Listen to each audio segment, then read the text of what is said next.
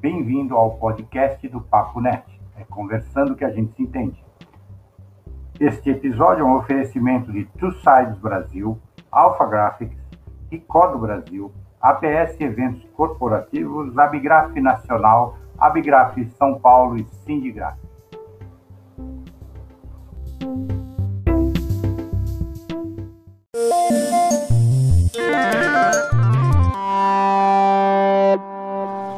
Olá pessoal, Paulo Adair para mais um bate-papo aqui no Net. Hoje emocionado e orgulhoso com a presença de ninguém menos que Luiz Carlos Burti, o lendário Luiz Carlos Burti, da Gráficos Burti, que foi eh, talvez o responsável pelo primeiro grande passo na, na, na na digitalização, né, na transformação do analógico para o digital das revistas, dos fotolitos e, dos, e, do, e, do, e das artes gráficas como um todo, né?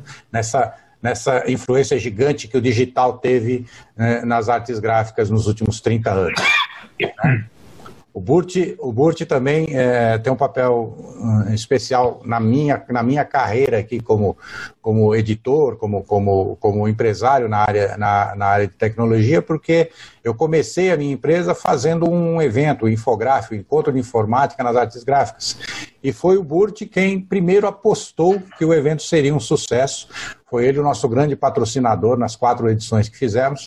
Então, para falarmos desses 30 anos, falarmos dessas evoluções, que ele foi um dos motores é, é, que, que impulsionou a nossa tecnologia nas artes gráficas.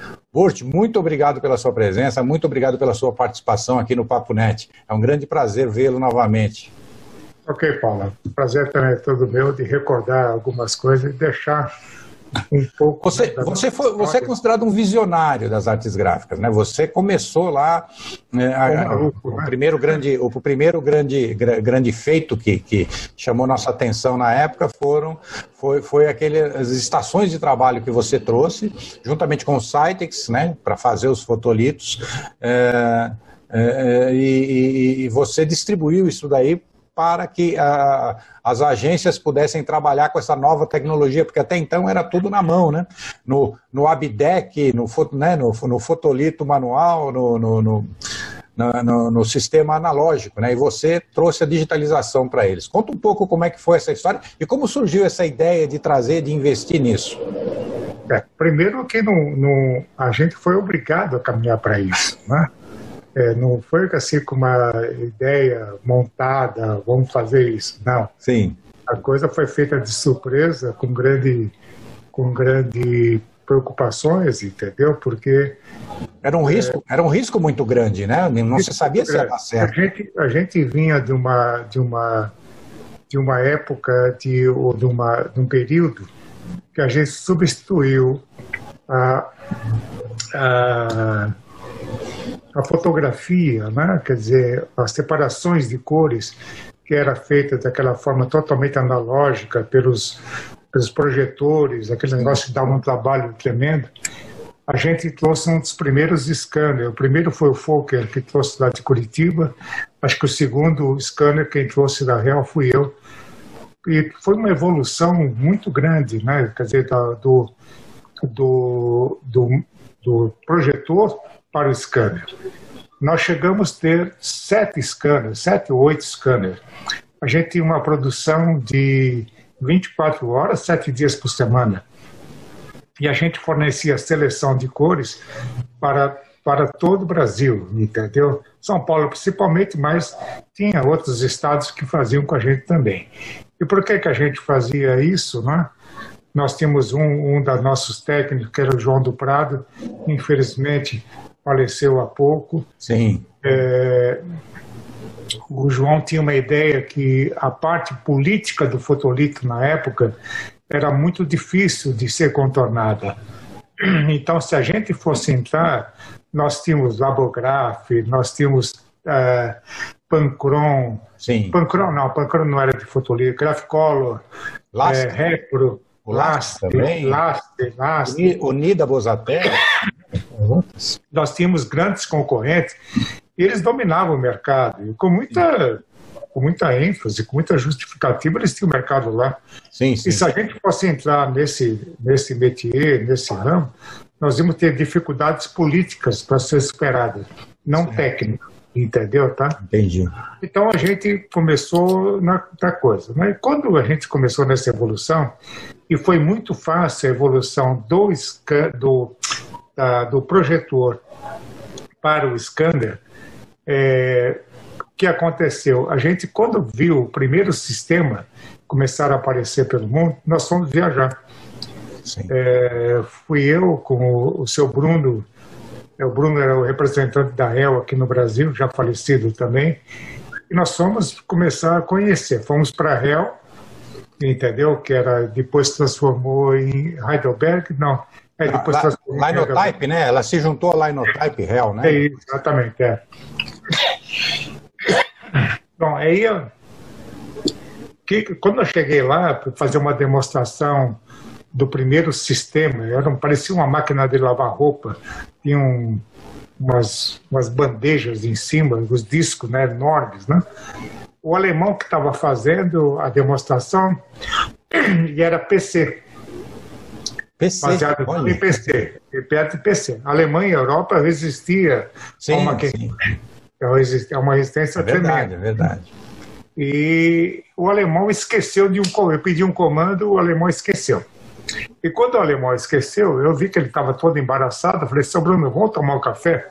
Porque eu estou com um pouco de sede e tal. Quando eu, quando eu voltei, o alemão já não estava mais lá, já era outro. Acho que mataram o alemão ali na época. Era uma máquina de 2 milhões de euros, né? 2 ah, milhões de marcos, entendeu? 2 milhões de marcos, nossa. É, acho que mataram o alemão lá. Aí a, a a gente viu, eu falei assim, bom, como é que eu vou levar um equipamento desse se esse camarada que está aqui dentro me entendeu? Eu peço um comando e esse cara esquece, entendeu? Imagine lá no Brasil, com a nossa dificuldade de importação Sim. que nós temos, entendeu? De cultura. Imagina. Então, o que vai acontecer, né? Aí, nesse mesmo, nessa mesma época, apareceu o Cytex, né? Exato. Apareceu o Cytex lá numa, numa das feiras que a gente ia, era o Seabolt, né? Que apareceu o Cytex. Eu fui convidado e, a, coincidentemente, uma, uma das engenheiras que apresentou para a gente era brasileira, Sueli Tolup, tá? era brasileira, quer dizer, era israelense, mas nascida no Rio de Janeiro, e apresentou o sistema Cytex, né? E o sistema sites que a gente, a gente viu que tinha menos dificuldade, eram mais comandos, entendeu? Mais, mais lógicos, entendeu? Tá? Do que era, do que era o, o, o da Real. E a gente optou por trazer o sistema Cytex. Essa brincadeira custou 2 milhões de dólares na época. Tá? É, e a gente trouxe esse equipamento e tivemos uma grande uma grande surpresa positiva e a outra maior negativa, né? Porque a gente percebeu que não tinha como enfiar o, o, as o, a, o Pestap, que a gente fazia, Sim. enfiar dentro do sistema. Dava mais trabalho enfiar aquela digitalização de texto, ela é muito maior, entendeu? O arquivo fica muito maior do que uma de, uma de foto. Sim. E uh, que é tudo serrifado, aquele negócio todo, entendeu? E a gente, depois de um ano, eu peguei todas essas essas é, essas provas que eu tinha, né, na mão, Sim. levei lá pro, fui para Boston, né? Era o esqueci o nome do presidente, daqui a pouco eu lembro o nome dele. Eu levei e joguei e falei assim, olha, eu quero devolver isso, né? Porque não está funcionando. Quando eu abri as provas, né? O, o, o nosso amigo presidente falou assim, you get it, you get it, você conseguiu, você conseguiu. Eu falei, tô ferrado. Ninguém tinha conseguido fazer o que você fez? Ninguém tinha conseguido fazer o que nós tínhamos feito. Não, não era apenas difícil, era impossível, né? Era impossível, entendeu? Jorge Calais, é o nome dele. Jorge Calais. Isso. Do Cytex, né? Do Cytex, é. E aí, a... quando ele falou isso, eu falei, bom, agora estou ferrado mesmo, né? agora não, Mais agora um motivo para deixar a máquina aqui. É, agora não tem mais jeito, né? Era tanto verdade que no primeiro prêmio que teve do Visionaire, que foi a primeira eh, edição da revista Pirelli, feita todinha em computador, uhum. desde o Macintosh, que eu vou contar a história do Macintosh, tá? É, nós ganhamos o primeiro prêmio Citex, entendeu? Na área de Olha. editoração. Então, área de editoração. entrega lá, lá em Miami, no Hyatt, uma, uma festa muito bonita que eles fizeram e nós, brasileiros, que levamos esse coisa. Então a gente não estava não tava atrás do mundo. Tava, é, nós estávamos up to date com o mundo. É.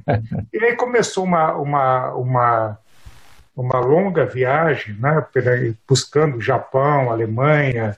Nós formamos alguns grupos de brasileiros, japoneses e alemães na época para viajar para conseguir ter uma, uma visão de que podia então teve o Cadican, que a gente queria, é. montava no Cadican para tentar, mas nada disso funcionava, entendeu? E sistemas Sysgraph, né? Cis... É, não tinha, porque a coisa era porque não tinha o desktop publish. Não existia. Não, não, não, não tinha. Não existia. O, o, o, Electronic Publishing que existia na época era só texto, né? Só fazia. Exatamente, não existia, não existia. Então, é, aquilo criou essa baita, baita dificuldade, né? E a coisa estava tava quase. E os nossos operadores, retocadores, não gostavam de trabalhar, falava que as luzinhas do computador davam dor de cabeça, vestia o paletó e ia embora, entendeu? As coisas, coisas Sim. normais, né? E aí, um belo dia, a Sueli, uma quinta-feira, não, uma quarta-feira, a Sueli Tolub me liga lá do. Ela tinha muito carinho pela gente, né? Por ser brasileira, ela sabia do nosso do nosso avanço, entendeu? Ela reconhecia eh, não a, não a minha pessoa, mas a nossa equipe que nós tínhamos na época, né? E ela me chamou, Burt, vem para cá que eu tenho uma coisa para te mostrar. Falei, quando? Ela assim, pode vir amanhã. Entendeu? Naquele tempo não tinha Covid, então era mais fácil. já, já não estava proibido de entrar lá. Não estava proibido, peguei um avião, eu com a minha esposa, e nós fomos lá para Boston. Chegamos em Boston na, na sexta-feira, e eu falei, bom, ali, então, na segunda, ele falou, não, não, vem amanhã, sábado. Eu falei, amanhã é sábado. Não, não, pode vir, pode vir. Então, a ansiedade que ela estava de mostrar, e ela mostrou o primeiro Macintosh, primeiro desktop publish, baseado no Macintosh. Tá. Tinha 4 megas de RAM, 80 megabytes de disco. 80 e... megas de disco. disco, entendeu? Tá? É brincadeira. É, quando ela mostrou aquilo, né, para mim, fazendo a, a, conexão direta entre o Macintosh e o, e o, sistema, botando o layout lá dentro. Sim. Depois de duas horas de apresentação, não tive dúvida. Passei a mão no Macintosh, falei, isso aqui é meu. esse, esse, é, esse eu levo. Esse é meu. não, não pode. Falei, não, Celi, isso aqui é meu. Entendeu? E o primeiro Macintosh, então, veio literalmente para o Brasil nas minhas mãos. Na segunda-feira embarquei, viemos para o Brasil com Macintosh. Bom, mas aí começou a grande escalada, o grande caminho né, de desenvolver as ferramentas para, para, ter o, o, Macintosh funcionando. Primeiro, a língua portuguesa. Nós Sim. temos efenação e temos acentuação. É, complicado. Que, a, que a, na época e nem a... Tinha uma outra era aberto, de, de, não estava nem dando bola para a gente. Ah. Nós participamos de uma convenção da Citex né, para ver qual era a prioridade. Só tinha eu de brasileiro, porque abril chegou depois, né? Sim, sim. É, é, e só tinha eu na língua portuguesa ali, entendeu? Eu era a quinquagésima preferência lá de ver. Falei, ah, daqui dois anos eu estou com o sistema funcionando. Era um absurdo. Mas até, até hoje a língua portuguesa ela fica sem, sem prioridade é. nas, nas traduções, tinha... na, nas versões dos aplicativos até hoje. Né? Até hoje Exatamente. nós temos esse problema. Então a gente tinha que rodar o filme e fazer stripping depois dos, dos, dos acentos. Entendeu? Tá? É, eu cheguei, eu cheguei a fazer isso, eu cheguei a fazer isso, em, é. mas isso em, em, fotocomposição ainda, não em, em diagramação eletrônica, né? É. Fotocomposição já tinha, muito. Parar, tinha que parar. Aí eu descobri um, um, professor de logística em Boston, é, não, nem fui eu que descobri, foi o tal de Eduardo Bueno, que fazia parte. Lembro do Bueno, lembro do Bueno, da, da, Star Laser, né? Da Star Laser. Isso, da Star Laser, que era uma empresa nossa também. Eu encontrei ele outro, eu encontrei ele há alguns anos num, num evento, acho que foi numa festa ou numa. numa... Deve estar, deve estar, é apaixonado. Eu, eu encontrei com ele, ele me reconheceu, eu não o reconheci. É, mas, tá mas aí nos cumprimentamos aí... já depois de uns 20 anos que a gente não se é. E aí esse, nós descobrimos um, ele descobriu um professor de, de, linguística, né? O cara falava não sei quantas línguas. Sim. Ele fez o primeiro software de fenação, entendeu? E de acentuação da língua portuguesa. Eu acredito que esse software até hoje roda por aí, viu? Porque Com certeza. Foi, acho que até ele continua rodando por aí. Muitas cópias se fizeram dele, entendeu? Eu paguei 5 uhum. mil dólares na época para esse camarada e fez um software perfeito, entendeu? Tá? Sem, sem depender da Adobe, sem Sim. depender de, de nada, entendeu? E aí o primeiro Macintosh que, que eu trouxe, né? E a gente tinha, eu tinha que botar, porque o pessoal não entendia uma coisa na época, é, até a concorrência, tudo, que eu tinha um direito de uso da, do, da tipologia. Eu não podia, é, não podia botar em vários lugares que aberto o Adobe ia me, me crucificar. Então eu fiz um software com Dongo, entendeu, para é, distribuir nas agências, para que usassem, entendeu, mas com a minha licença. Entendeu? Então foi uma coisa. O pessoal na época não entendia muito bem o que, que era direitos, né? Sim. Mas depois, hoje, o pessoal entenderia muito melhor ah, o que, que, é isso, entendeu? Eu, e o primeiro. Pode Algumas licenças não eram, não, não, não, foram desenvolvidas só depois também, né? Algum conhecimento de licenças que hoje, hoje são Hoje são práticas mais comuns, são, são as melhores práticas do mercado com licença. Na época não tinha muito disso, né? As pessoas brigavam muito por essa questão de, de, Isso, de, é. de abrir. Essa questão de é, abrir software não era de, de abrir para outras pessoas usarem. É, não era comum. Né? Era, não, essa, não essa era, era frescura, deu, tu, é só abrir, daí aberto.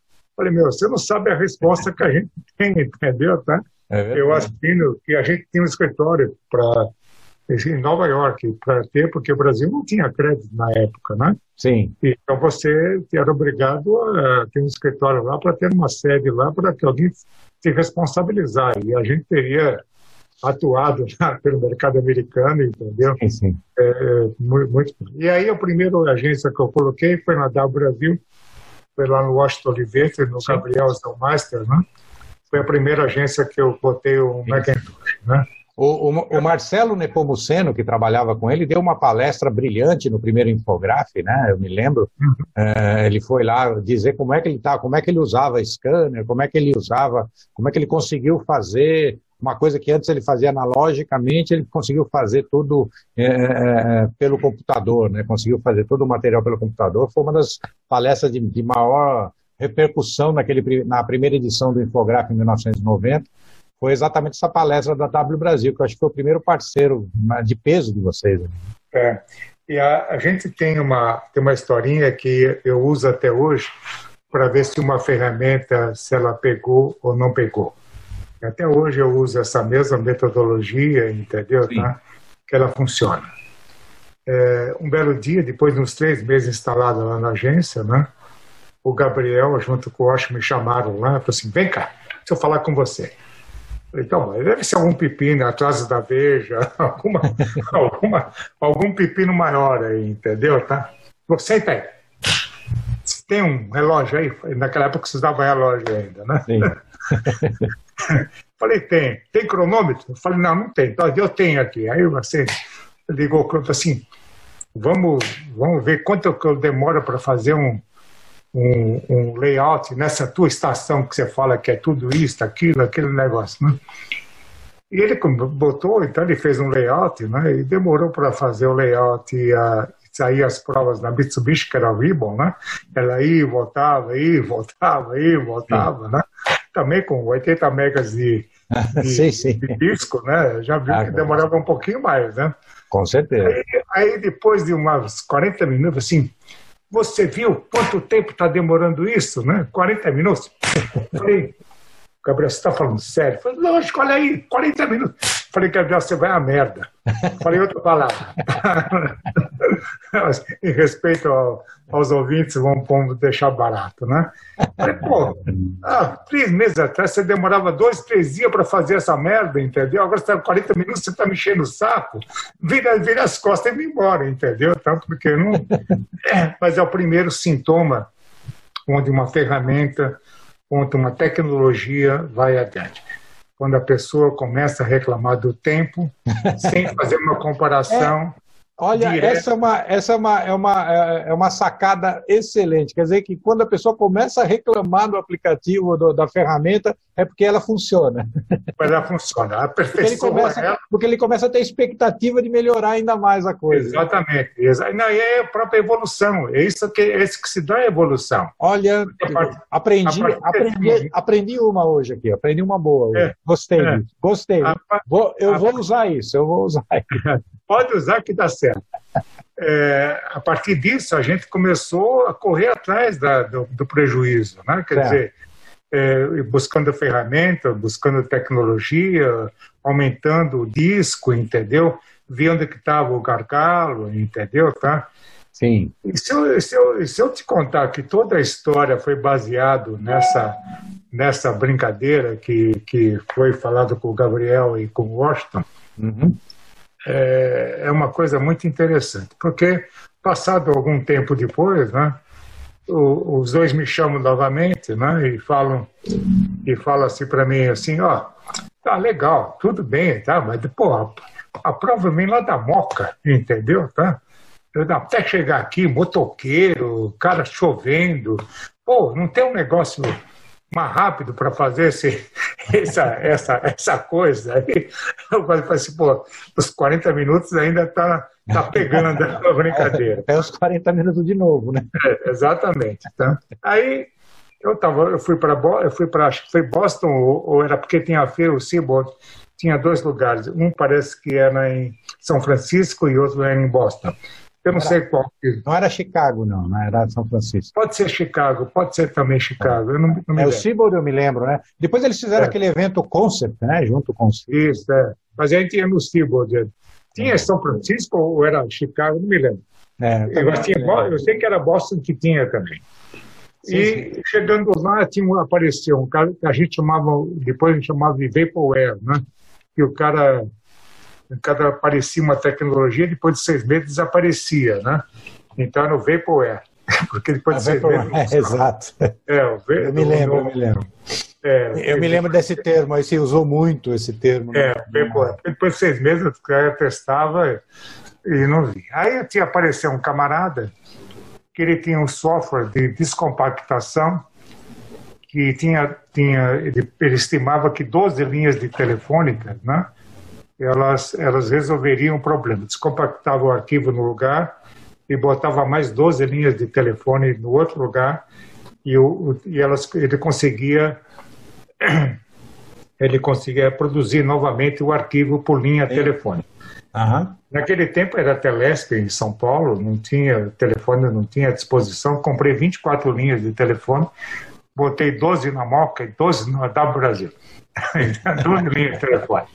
Exclusivas, né? Exclusiva. Telefone vermelho. É. Bom, a conclusão, era, era... o primeiro teste. As famosas LPs, né? As linhas Isso, privativas, é. né? As linhas privativas. Isso, é. Ah, o primeiro teste, se o motoqueiro fosse de joelho até a Avenida Paulista, ele chegava mais rápido do que, a, do que as linhas telefônicas, né? E aí, ainda era muito, ainda era muito é, tempo né, para transmitir. É. E aí, a, aí começou uma história, Paulo, o que nós vamos fazer, o que nós vamos fazer, entendeu? Tá?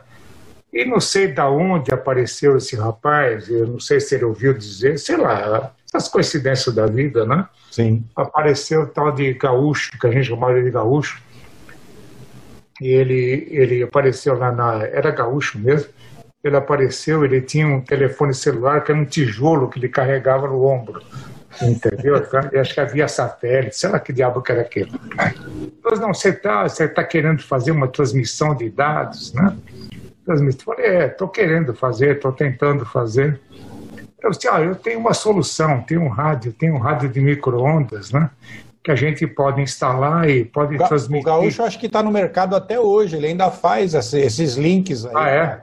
Nunca mais. Para os grandes eventos, ele ainda faz esses links aí. Eu, o Gaúcho ele fez, ele fez o, o é, a, a, Veja, a Quatro Rodas fez um, um, um roteiro pelo interior do, do, do Brasil acho que há uns, uhum. oito anos atrás, seis, seis, anos atrás, ele fez um roteiro pelo. Eh, chamava Jornada. Não, não era Jornada, era alguma coisa da, da, da Veja, que, que foi o Gaúcho que, que montou uma, uma unidade móvel de micro-ondas é, para poder muito, transmitir. É, era muito capaz. É, sim. É, infelizmente perdi o contato com ele também.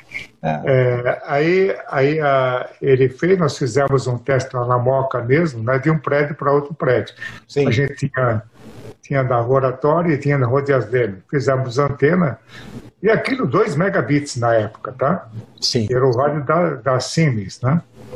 E os dois rádios mega fizeram uma velocidade de, de arquivo, né? Falei, ah, eu quero essa porcaria aí, vamos, vamos fazer. Eu nem, eu nem sabia o que, que eu estava falando, nem que eu estava nem que eu estava imaginando, né? Falei, tá bom, então tá bom. Aí eu fui na Telesp para saber o negócio das licenças, né? Sim. E a história da Telesp era a seguinte: você compra os equipamentos, você doa para a Telesp e nós te cobramos uma mensalidade. que legal, negócio, né? Era um negócio muito bom. É bom, né? é, é um bom negócio. É, era um bom negócio para eles, né? Aí eu gosto falar assim, não, nós, a gente pode ir em Brasília, né? Ver lá na... Eu nem me lembro se era na Tel, Dentel, era um desses Tel da vida aí, tá? Uhum. Ele, o gaúcho foi para lá, né, ele me liga lá de Brasília e fala assim, quantas, quantas licenças você quer, né? Porque era uma banda, é uma banda muito baixa, né? A banda é uma frequência baixa, né? Uhum. Eu falei, sei lá, pela quantas? Você tem uma ideia? Eu falei, ah, pede umas 40. Oh, tá bom. No dia seguinte ele fala, estou levando as 40 licenças, porque ninguém sabia para que funcionava aquela banda, entendeu? Então, tinha um monte lá, os caras deram 40 40 licenças sem saber o que a gente eram ia 40, fazer. Eram 40 canais para você transmitir. É, é, exatamente. Se eu, se, eu, se eu falasse 60, eles dariam também, entendeu? Tá? Chutou o número, e, vai 40. É, chutei o número, vai 40, e tudo bem.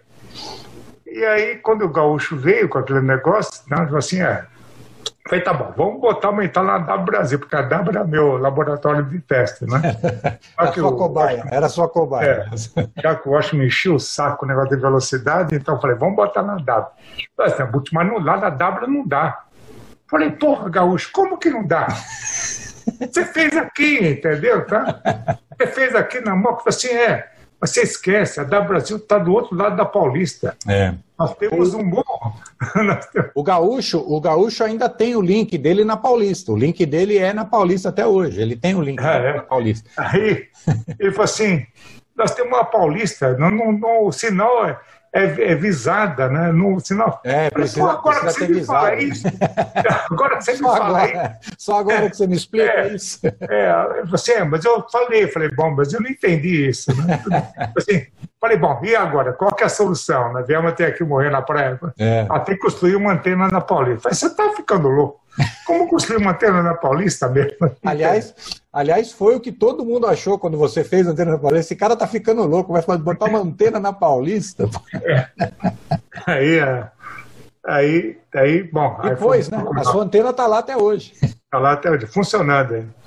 E aí achamos um prédio na Paulista, da, tinha um advogado criminalista já falecido, ele me fez, em troca de colocar a antena lá em cima, ele me fez tocar cinco elevadores lá do prédio dele, entendeu? Estão lá funcionando até hoje. Estão lá os elevadores e a antena. É. E a minha senhora tinha, um, tinha uma, umas amigas, falou assim, pô, quando ela falou que ia botar, eu falei assim, como teu marido vai botar um monte lá de ferro ainda lá, na, lá em cima, para enfiar São Paulo, que, vê se ele coloca umas plantinhas lá para ficar mais bonito, entendeu? Coisa parecida. E aí surgiu a ideia do arco-íris, né? Sim. Que é, é o espectro da luz mesmo, exato, entendeu? Exato. Aí tem um artista, o Petkov, que tinha, tinha essa técnica. Antônio, Antônio Petkov. Antônio Petkov. É. Eu, fiz, eu fiz um book para ele de uma vernissagem que ele fez aqui no Brasil, acho que foi em 84. Eu conheci ah, é? o Petkov, gente finíssima, uma pessoa simples demais para o talento e para a fama que ele tem. Ele é muito simples, uma pessoa sensacional. E aí nós fizemos aquela, aquela antena e aí foi outro grande problema, porque surgiu um boato que aquela antena ia dar câncer nas pessoas pela transmissão. e na inauguração, os caras me desligaram a, o prédio lá, os moradores me cortaram a luz, entendeu? Nossa! Foi, foi, um, foi uma... Eles, eles achavam que iam ter câncer lá por causa da transmissão de rádio. Exatamente, é, exatamente. Era, era, ninguém conhecia aquilo, né? Radiação... Alguém falou a palavra irradiação, né? Ah. E nós tivemos que botar 16 toneladas de ferro lá em cima.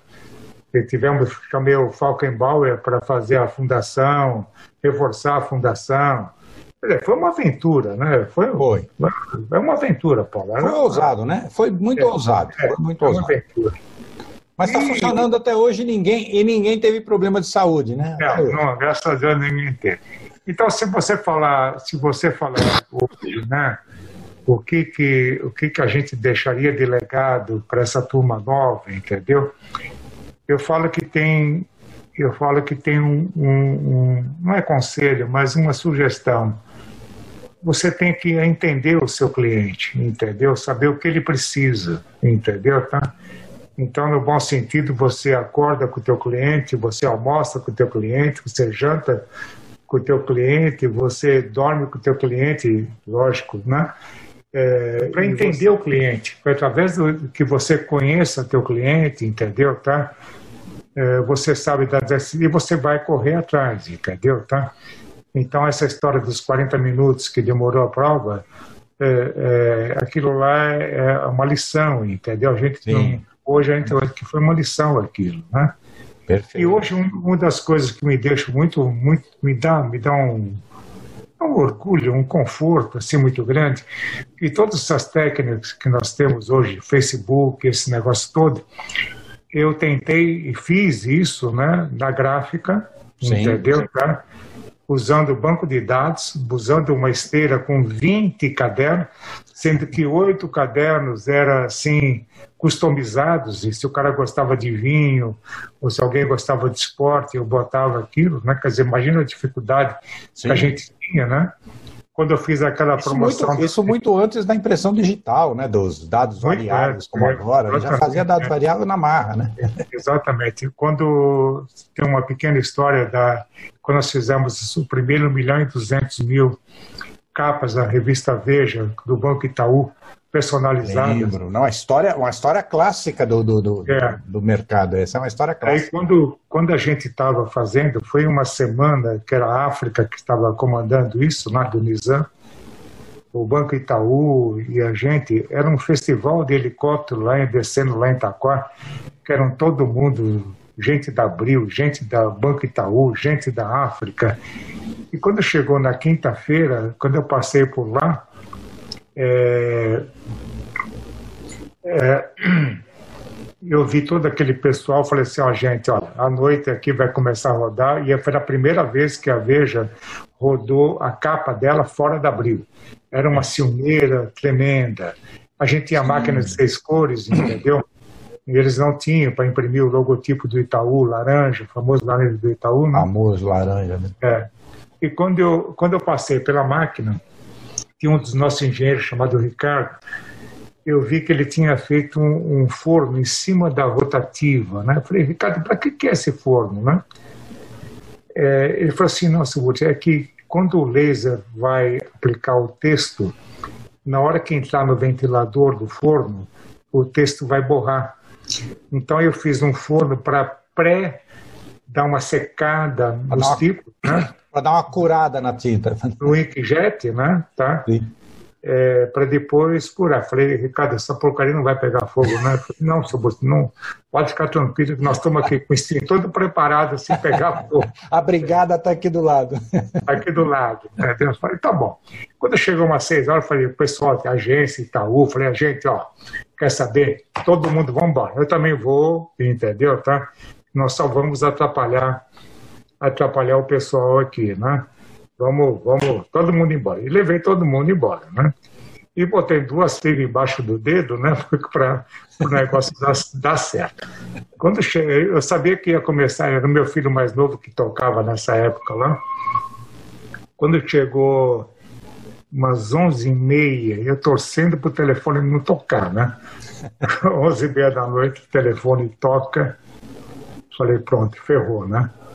O que, que aconteceu? E era, ele era, esse meu filho, na época, ele era, era jovenzinho ainda. Aí é jovem até hoje, mas era mais jovem ainda. Sim.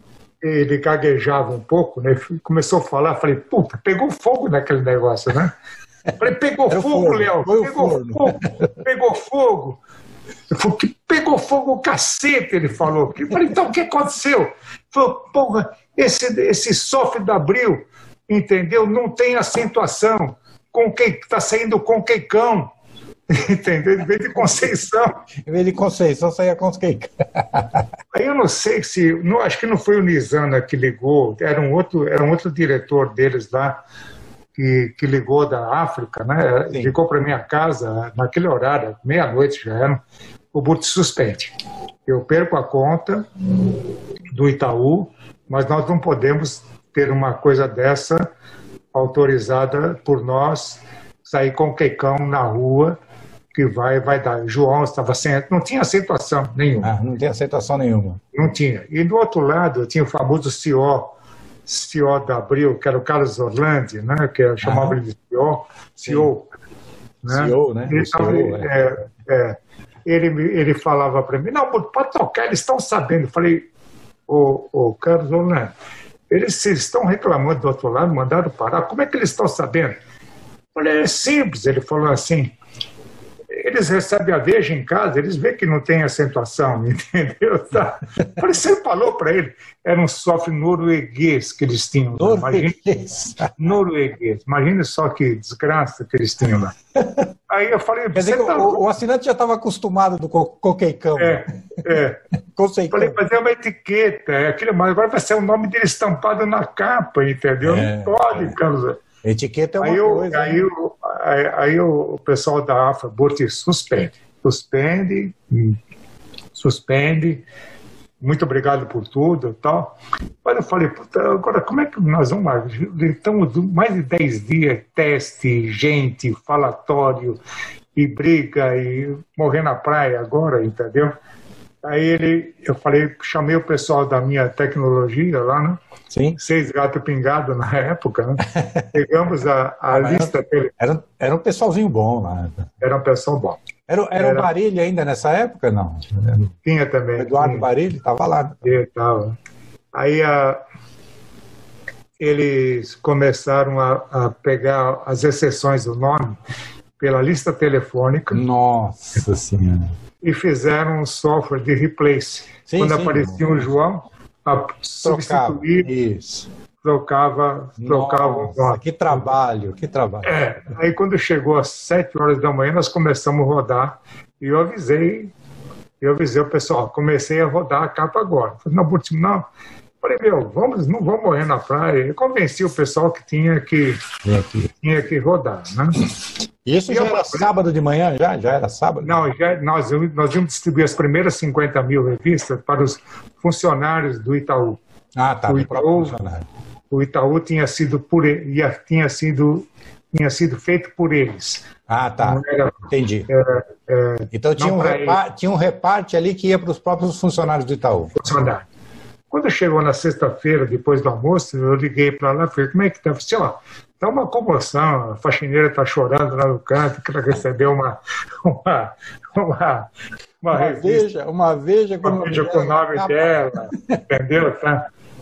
Por enquanto, ele falou, tá tudo normal, mas o grande lance era 1 milhão e 200 mil capas, né? Sim. Iam chegar, rodar final, rodar o final de semana e segunda-feira era o grande dia, né? Sim, sim. Aí, aí ela, segunda-feira de manhã, sete horas da manhã, já estava lá na moca, lá, né? Sim. Sentadinho na minha mesa, esperando a, a bomba tocar, né?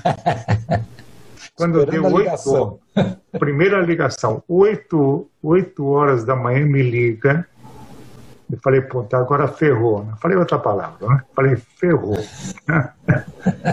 Aí me liga quando eu atendo a Maria Lúcia, que era a mídia da Publicis, né? Que não tinha nada a ver com Itaú, né? Burtão, você me ferrou, seu filho disto. Filho era, era, era, tinha uma boca, deve ter até hoje, uma boca muito livre. Né? Você me ferrou, desgraçado, você não me avisou. Falei, bom, o que, que, que, que eu fiz para você, Maria Lúcia? Né? Assim, o Cipriano me ligou que chegou uma revista no, lá, do Bradesco, né? O presidente do Bradesco. Ah, sim. O presidente do Bradesco chegou uma revista que o Itaú foi feito para ele e você não me avisa. O presidente do Bradesco recebeu uma, uma veja do Itaú dizendo que o Itaú foi feito para ele. Exatamente. E ela me xingou, eu falei, eu falei assim, olha, depois a gente conserta isso, mas eu não podia falar, nem se fosse ao contrário, também não falaria para você. Claro. E depois nós fizemos uma, uma a revista não era. É, é, não, é, como é que chama aquela revista? Exame. Exame. Fizemos a exame depois para o para, para o Bradesco. Para o Bradesco. Se o, cara, se o cara era cliente, não era cliente. Isso. E fizemos um monte de, de, de, de, variações lá, entendeu? Então, o que me deixa, esse legado que me deixa, me deixa muito contente, que toda essa coisa que a gente vê hoje, que a turma te rouba teus dados ainda, para te mandar e-mail toda hora, essa coisa nós tivemos lá atrás, entendeu? Fazendo uma coisa customizada, fazendo uma coisa que serviu hoje de, de grandes lições, entendeu? Tá? Para esse pessoal que está fazendo hoje por aí. Essa é um pouco da, da minha história. Perfeito. Perfeito. Bom, eu ainda ficaria horas aqui conversando. Acho que tem, acho que nós... tem coisa para contar aí, tem muita história para contar. É, tem muita história. Eu vou, eu vou, eu vou acabar com o teu tempo aí. Não, mas vamos, vamos, vamos marcar outros bate-papos, né? vamos conversar de novo. Você conta mais história para a gente, aí você volta aqui, é. já fica o convite para você voltar. E eu queria que você desse as suas palavras finais para os nossos seguidores aí, para se despedir, porque realmente já estouramos todo o tempo possível aqui, disponível aqui é. para esse bate-papo. E tá. muito obrigado então, pela sua presença. Então tá bom. Então, deixar, um, deixar para o pessoal que continua acreditando Acredita nos 40 minutos aí, tá? Que... Invista nos 40 minutos. Quando Invista. alguém reclamar dos 40 minutos é porque você está no caminho certo. Está no caminho certo, entendeu? Então não deixe, não desista não, tá? Vá para frente, tá bom? Perfeito. Um prazer falar com vocês, tá? Prazer, o prazer foi meu. E pessoal, esse foi Luiz Carlos Burt, a lenda, né? a lenda que esteve aqui, que de, de uma importância incrível no mercado de, de, na transformação digital que aconteceu 30 anos atrás no mercado de artes gráficas, tá? Um dos um, um dos revolucionários desse mercado. É, veio aqui contar alguns casos aqui divertidíssimos, importantíssimos, lições de vida para a gente que hoje está com tanto, a gente está com tanta incerteza, com tanto medo do que vai acontecer, de como fazer, de como reagir, né? Ousem, ousem, vamos ousar sempre. E, por favor, se vocês gostaram, deem seu like, se não gostaram, deem o dislike, me digam o que está acontecendo, o que, foi errado, que a gente tenta melhorar. Façam suas sugestões, digam onde é que a gente está acertando para a gente melhorar ainda mais. Se inscrevam no canal se ainda não fizeram isso, ative as notificações para saberem dos próximos bate-papos. E ficamos por aqui, sempre dizendo que hoje nós temos as ferramentas tecnológicas disponíveis para fazer essas colaborações de forma é, é, imediata, sem nos preocuparmos com distanciamento, isolamento, é, fronteiras ou até mesmo idioma. Então vamos utilizar a tecnologia para colaborar cada vez mais e fazer uma sociedade cada vez melhor. Obrigado e até o próximo bate-papo. Obrigado, Burt.